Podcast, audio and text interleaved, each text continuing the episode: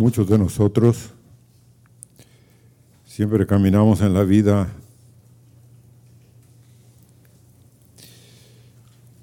sin darnos cuenta de quién está caminando y haciéndonos caminar. Muchos de nosotros pensamos, pero ¿para qué ser tan perseverante? ¿Mm? ¿Para qué ser tan persistente?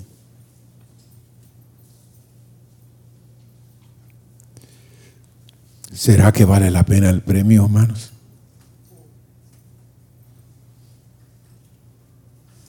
¿Será que nos han ofrecido poca cosa?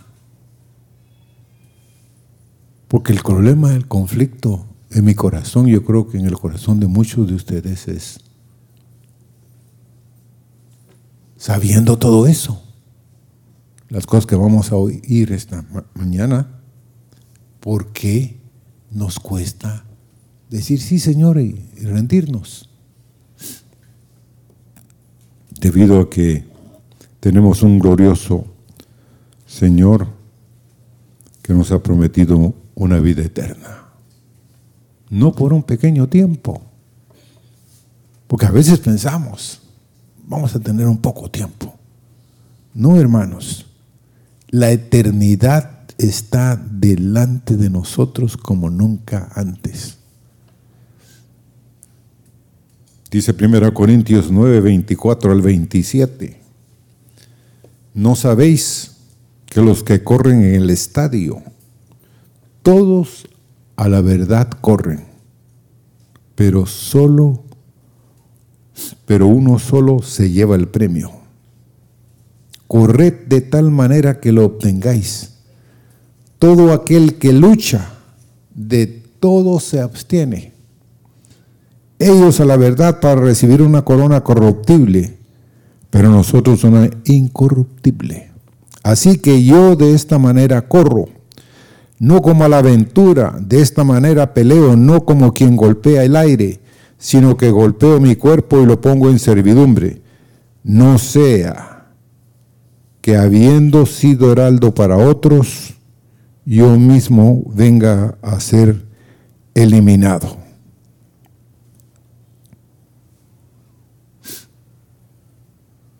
Dios anda buscando ministros, sacerdotes, hombres y mujeres que estén dispuestos, hermanos. Debemos de pedirle a Dios terminar la carrera con victoria.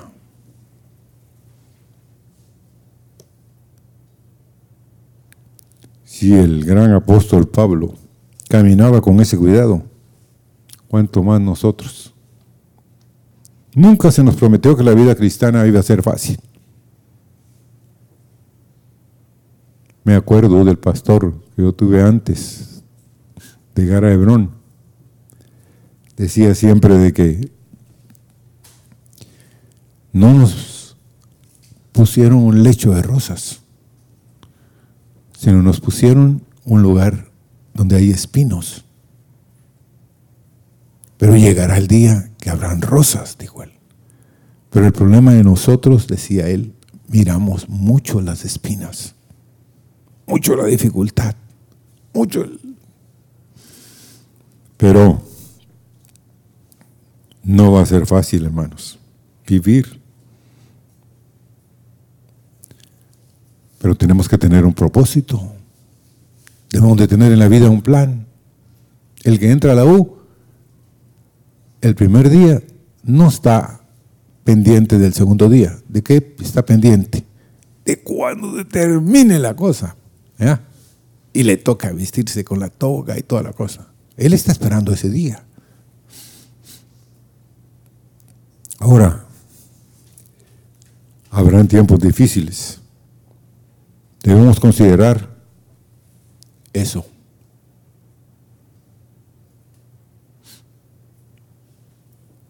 Y el enemigo, hermanos, siempre está muy atento y tratará de atacarnos. Pero no debemos de perseverar en vano. Dios nos va a mantener en la carrera. ¿Aló? Dios puede hacerlo. Miren, yo cuando vi la profecía de Abraham, que dice que, era Abraham, amigo de Dios, pero óiganme, ¿de dónde venía Abraham? De Ur de los Calteos, tu padre amorreo, tu madre etea siendo honestos, ¿por qué Dios escogió a Abraham siendo lo que era? Era un idólatra, hermanos. Ah, no, no, no, no, tranquilo. No, era un idólatra. Si Dios no le habla que salga de Ur de los Caldeos, él no sale. Pero Dios le habló. Entonces, ¿Cuántos de nosotros esta mañana Dios nos habló? Dios estaba aquí y está aquí y nos habló. Entonces salgamos de cosas que tenemos que salir. ¿Cuál es el propósito de la porción que leímos? ¿Quién corre por correr?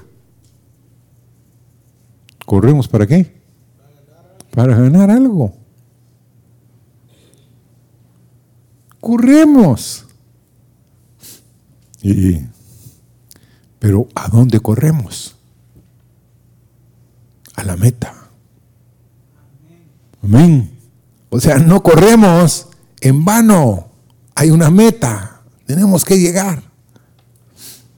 ¿Cuál es el plan? negarnos. Miren, los atletas, hermanos. El otro día creo que nos compartieron acerca de cuánto tiempo se dedican a practicar y practicar y practicar por una medalla, por un título, por una honra en esta tierra. Pero se preparan, hermanos, increíblemente Ahora, ¿cuál es el plan que Dios tiene? Contigo y conmigo. Negarnos a nosotros mismos. Hay cosas que son daninas, hermanos. No nos tienen que gritar. Uno se da cuenta. Discipline su cuerpo. Entrénelo. ¿Y cuál va a ser el premio? Una corona eterna. Algo de los cielos.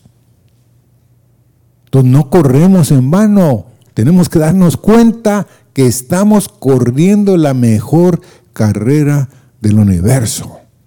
Dios está esperando a los vencedores, hermanos. Amén. Y son hombres y son mujeres. Pablo no, aspiraba a cosas corruptibles de este mundo, ni con egoísmo porque él predicaba el Evangelio. ¿Alguna vez se han puesto a, meditar esto? Pablo predicaba el Evangelio gratis. ¿Oyó? Gratis. No fue mandado por una misión, a pesar de que los de Antioquía, él y a Bernabé los mandaron, pero en realidad no dice que le dieron una ofrenda, no, Posiblemente salieron, se embarcaron, fueron de un lugar a otro, pero Pablo, en términos generales, lo hizo gratis, pero tenía puestos los ojos en la meta, en una corona imperecedera. Dice 2 Timoteo 4:8, por lo demás me está guardada la corona de justicia, la cual me dará el Señor juez justo en aquel día, y no solo a mí, sino también a todos los que aman su venida.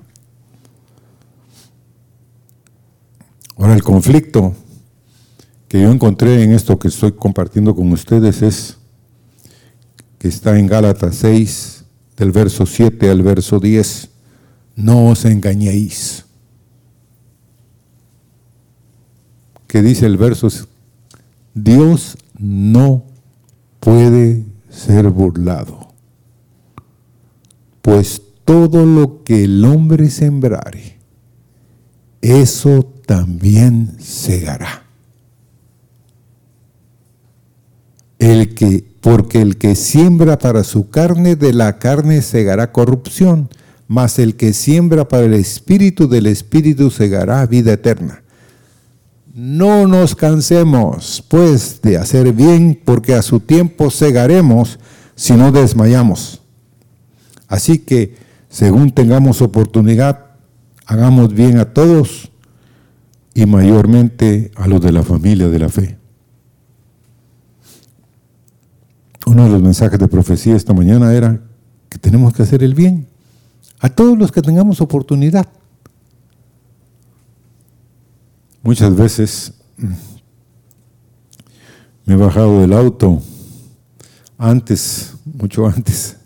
Meli ya mucho me deja, pero yo soy de las personas que si alguien tiene un problema, me, me, gusta bajarme y ver si lo puedo ayudar o hacer una llamada, alguna cuestión. No importa quién sea, porque no sé cuál es su necesidad, por qué está corriendo y por qué, a dónde va. Pero muchos de nosotros, hermanos, ayudar a otros, ay no, solo si, ¿qué? Si de pobre, digo, la paga, con lo ayudo. No, hermanos. Una vez, un día de estos, le di a alguien el teléfono. Llame, le dije. Y llamó y todo. Pero de pronto vi que se guardó el teléfono. Tranquilo, le dije, el teléfono, el teléfono todavía es mío. O sea, la llamada era. Pero así somos. Pero hagamos.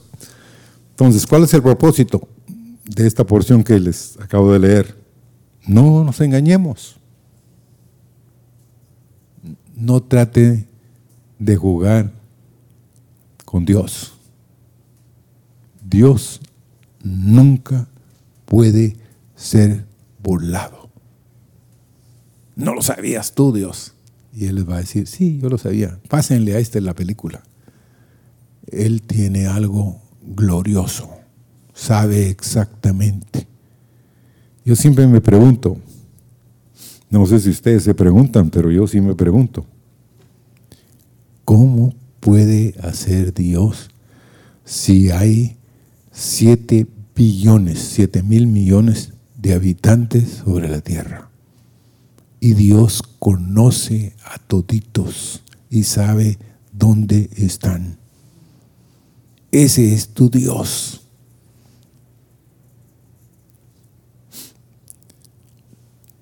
Dios no puede ser borrado. Todo lo que tú y yo sembramos, ¿qué vamos a hacer? Vamos a tener una cosecha. Así que no te canses de hacer el bien. No te desanimes. Ni no nos rindamos. Hagamos el bien a todos, hermanos. Hay unos que son feos, hermanos, para hacerles el bien o no. Nosotros solo queremos que a los bonitos hacerles el bien. Sí, hermanos, así somos. Pero Dios quiere que hagamos el bien a todos. Sembremos cosas buenas, el plan del Espíritu en otros. ¿Aló? ¿Cuántos de ustedes hablan con los compañeros de trabajo? ¿O ustedes son los que quieren pasar desapercibidos? Que nadie se dé cuenta. Me dijo un joven allá en Guatemala. Él era el que contaba los miles y miles de billetes en la bóveda secreta del Banco Central de Guatemala.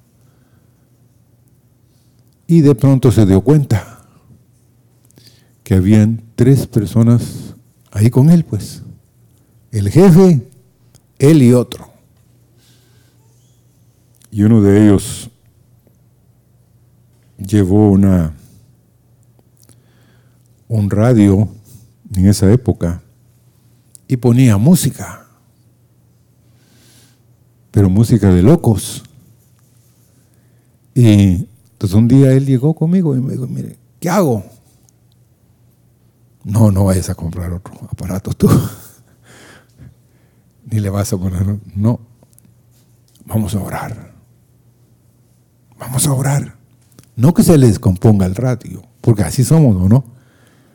Que se le pare el carro, digo. No, no le dije, entonces ¿qué vamos a hacer? Vamos a orar.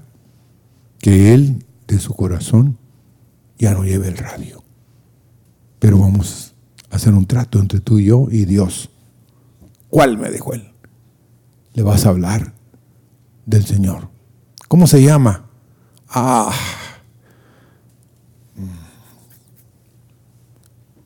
No sabía cómo se llamaba. ¿Mm?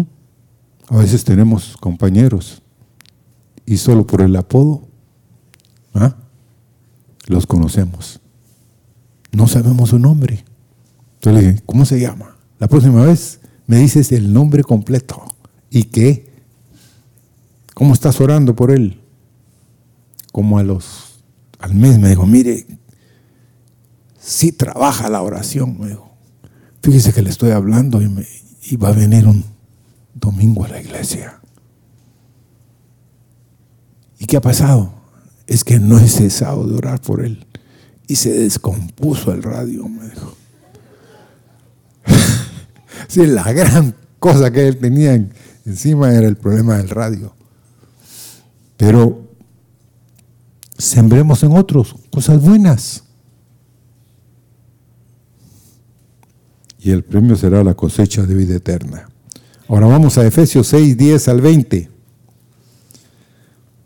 Fortaleceos por lo demás, hermanos míos, fortaleceos en el Señor y en el poder de su fuerza.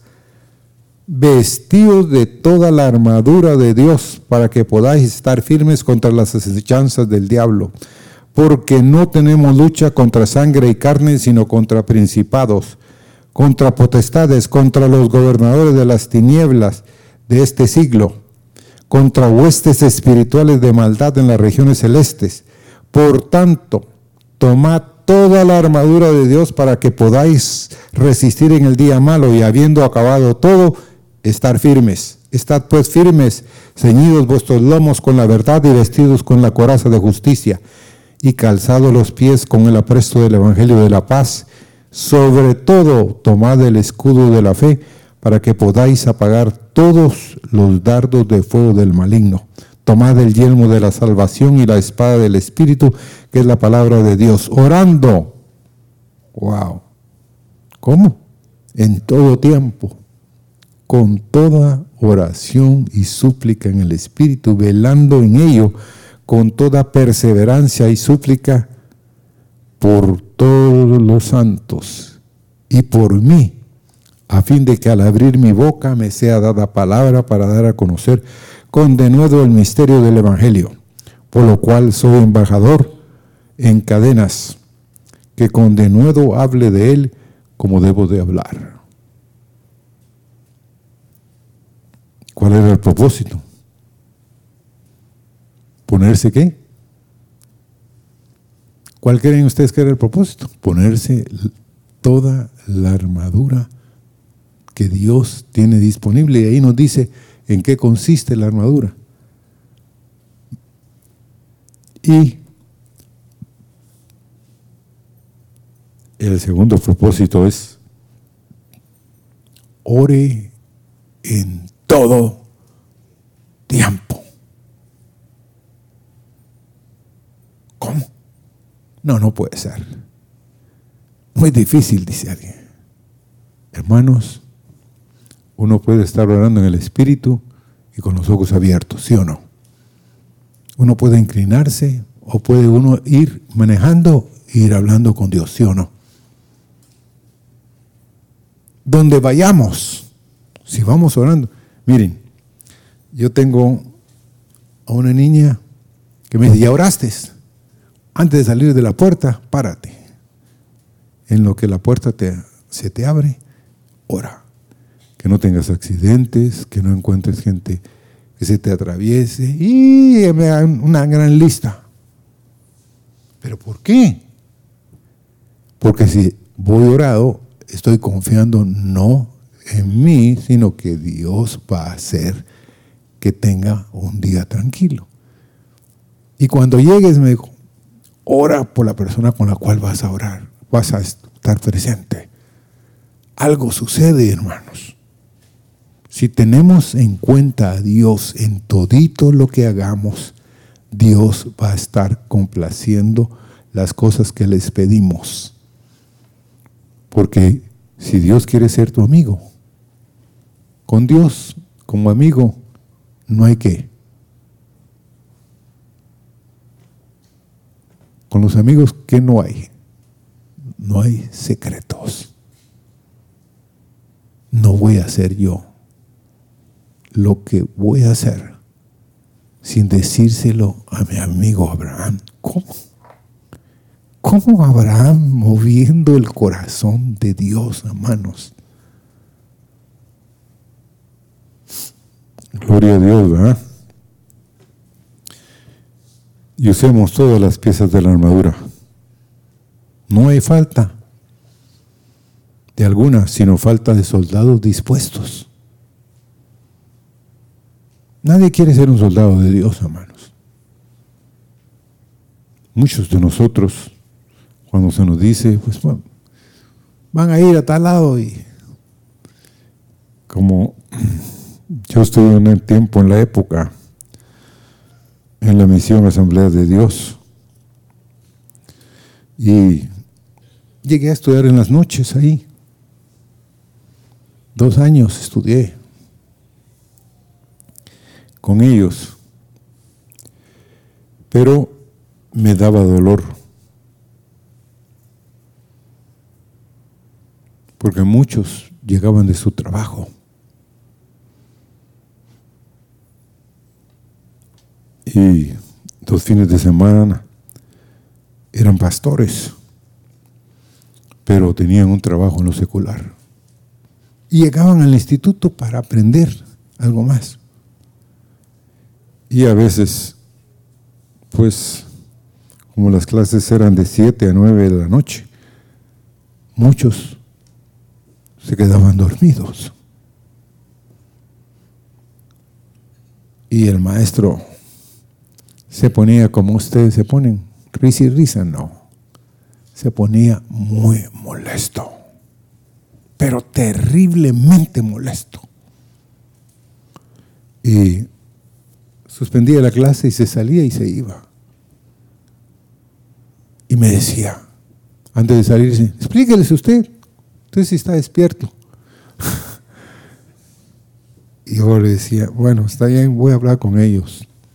Pero yo consideraba, oigan, no que sea un santo de los santos, no, yo consideraba que esos pobres eran pastores que necesitaban estudiar, pero que tenían un trabajo en lo secular. Y lo triste era que después eran enviados y la misión les daba nada más el boleto de ida. Y cuando ya habían levantado el gran campo y la iglesia, los mandaban a traer para mandarlos a otro lugar y poner a alguien ahí. Y yo decía, no, no puede ser. Y un día hablé con el director del instituto una noche y le dije, ¿por qué es esto así? Es que la misión debe crecer, me dijo yo le dije, no lo veo bien. Pero se los cuento. ¿ah? Ahora, ¿cuál es el premio de la porción que les leí? Si tú no tienes armadura de Dios, no vas a estar protegido contra todas las estrategias del enemigo. Ahora vamos a otra porción, Filipenses 3, del 12 al 14. No que lo haya alcanzado ya, ni que sea perfecto,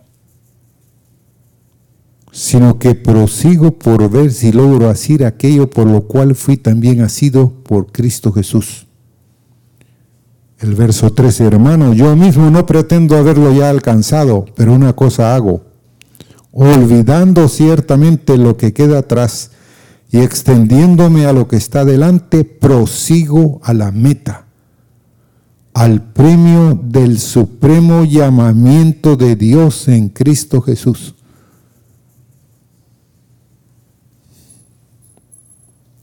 ¿Cuál es el propósito? Esforzarse.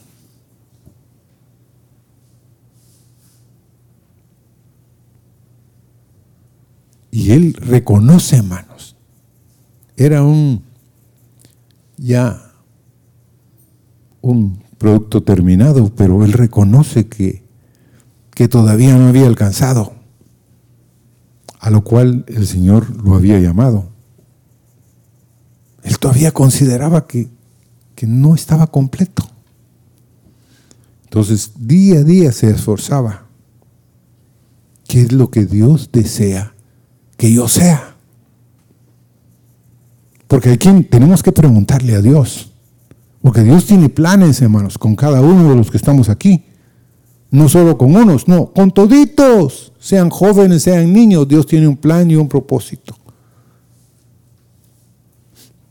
Y el plan de Dios es, mire hacia adelante, olvídese del pasado.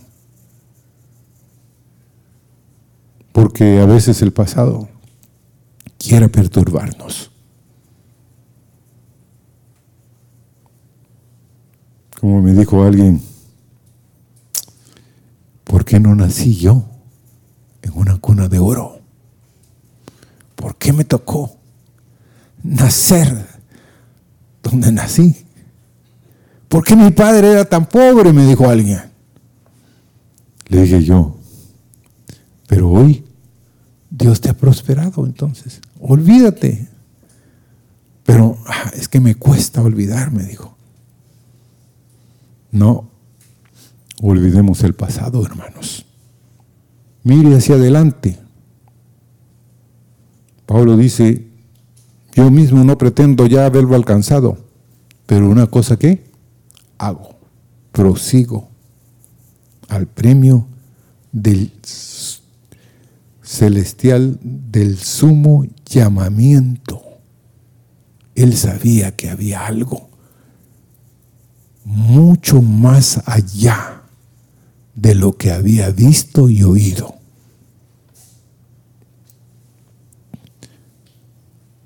Y el premio será que si Dios te llamó, si Dios está usando, Él tendrá en ti un cumplimiento total. Amén. segunda Timoteo, del 1 al 13. Aquí Pablo, es una de las casi las últimas cartas de Pablo. Y se la está dedicando a Timoteo. Tú pues, hijo mío, esfuérzate en la gracia que es en Cristo Jesús. Lo que has oído de mí ante muchos testigos, esto encarga a hombres fieles que sean idóneos para enseñar también a otros. Tú pues sufre penalidades como buen soldado de Jesucristo. Ninguno se milita, que militas, que se enreda en los negocios de la vida a fin de que agradara a aquel que lo tomó por soldado. Y también el que lucha como atleta no es coronado, sino lucha legítimamente. El labrador, para participar de los frutos, debe trabajar primero. Considera lo que digo y el Señor te dé entendimiento. ¿En qué le dice Pablo que le dé entendimiento a Timoteo? En todo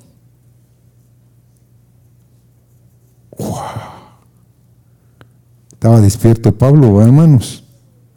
sabía que el Señor quería que Timoteo tuviera entendimiento como él tenía en todo. Acuérdate de Jesucristo del linaje de David, resucitado de los muertos, conforme a qué? A mi evangelio. Ya lo consideraba suyo. Gloria a Dios.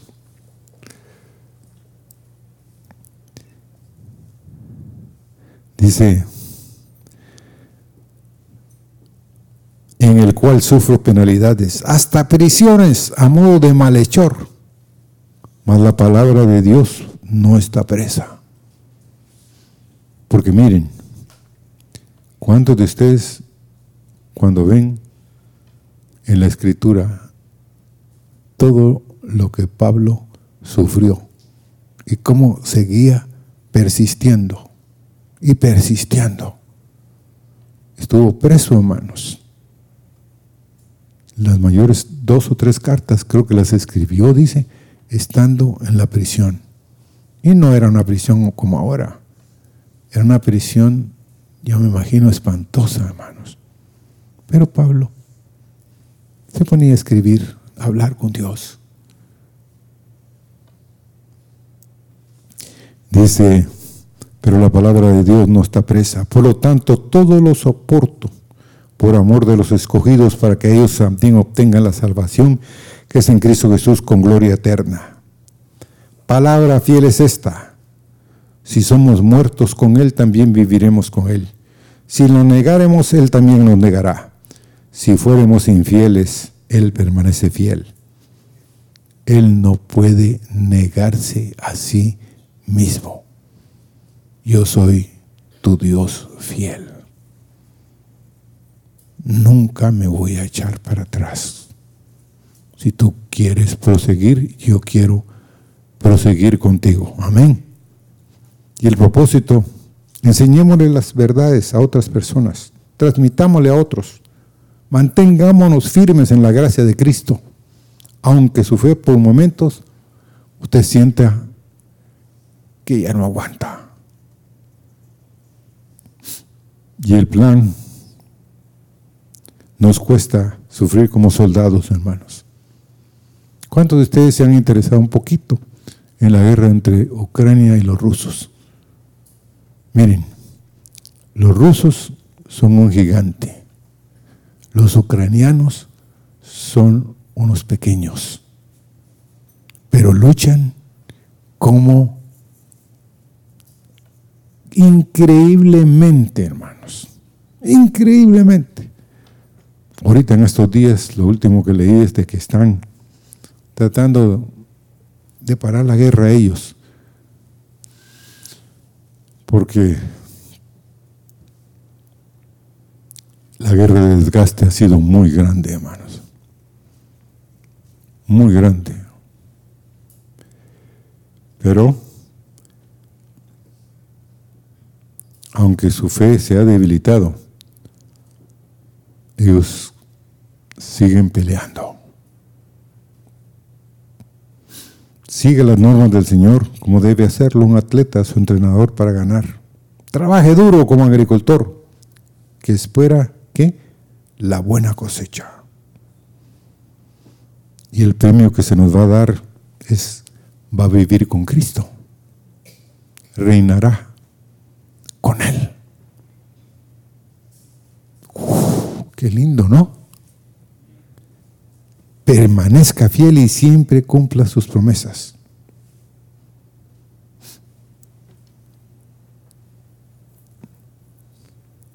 Quiero contarles la historia de un hombre, de William Carey. Este hombre era un zapatero remendón. Él después de haber hecho una parte de su vida, tuvo que regresar al país de donde había salido y le dieron una gran recepción. En eso se le acercó un capitán del ejército y le dijo, pero me han contado que usted era un mal zapatero. Y él le dijo, no, nunca fui un buen zapatero. Fui un zapatero remendón, quiere decir que remendaba lo que otros se les había arruinado. Ahora, se, puso a estudiar lenguas extranjeras y los informes de un capitán que se llamó el capitán Cook. Y le llamaron a él un necio, un soñador, sin sentido práctico. Porque ¿qué era, hermanos? Un zapatero remendón, pero con anhelo de hacer algo. Entonces, incluso después de ser ordenado como ministro, lo llamaron necio otra vez. Porque en la convención de pastores él propuso que se discutiera si que la gran comisión nos obligaba todavía hoy a enseñar a todas las naciones o no. Y un anciano lo reprendió, pastor, y le dijo, siéntese joven, cuando Dios se complazca en convertir a los paganos, lo, hará sin necesidad de su ayuda o de la mía. Pero William Carey se negó a sentarse. Llegó la verdad espiritual hasta el territorio lejano de la India. Tuvo infinidades y muchas tribulaciones personales. Pero oigan lo que hizo tradujo toda la Biblia a los cuatro lenguajes principales de la India. Guió a otros en la traducción de las escrituras de otros 32 lenguajes asiáticos. Y ayudó a establecer 126 escuelas de misión y un college misionero en la India.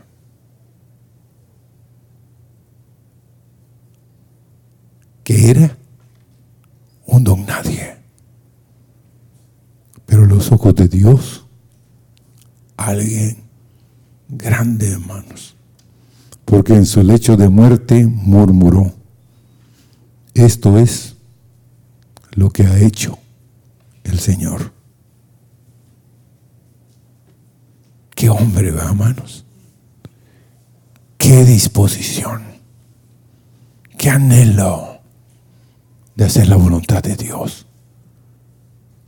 Y hay muchos de ustedes que si el Señor los llamara como un día y les diga que tienen que ir de misioneros a un lugar lejísimos, lo primero que van a decir es, no, no, no oí bien. Bórrenme el cassette. Señor, no.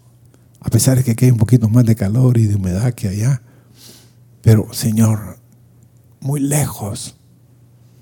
Pero hermanos, Dios siempre capacita y da su gracia si le queremos obedecer.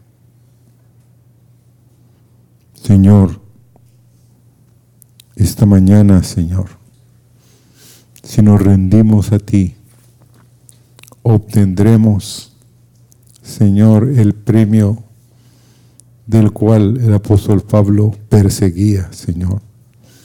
Un supremo, un glorioso, supremo llamamiento, Señor.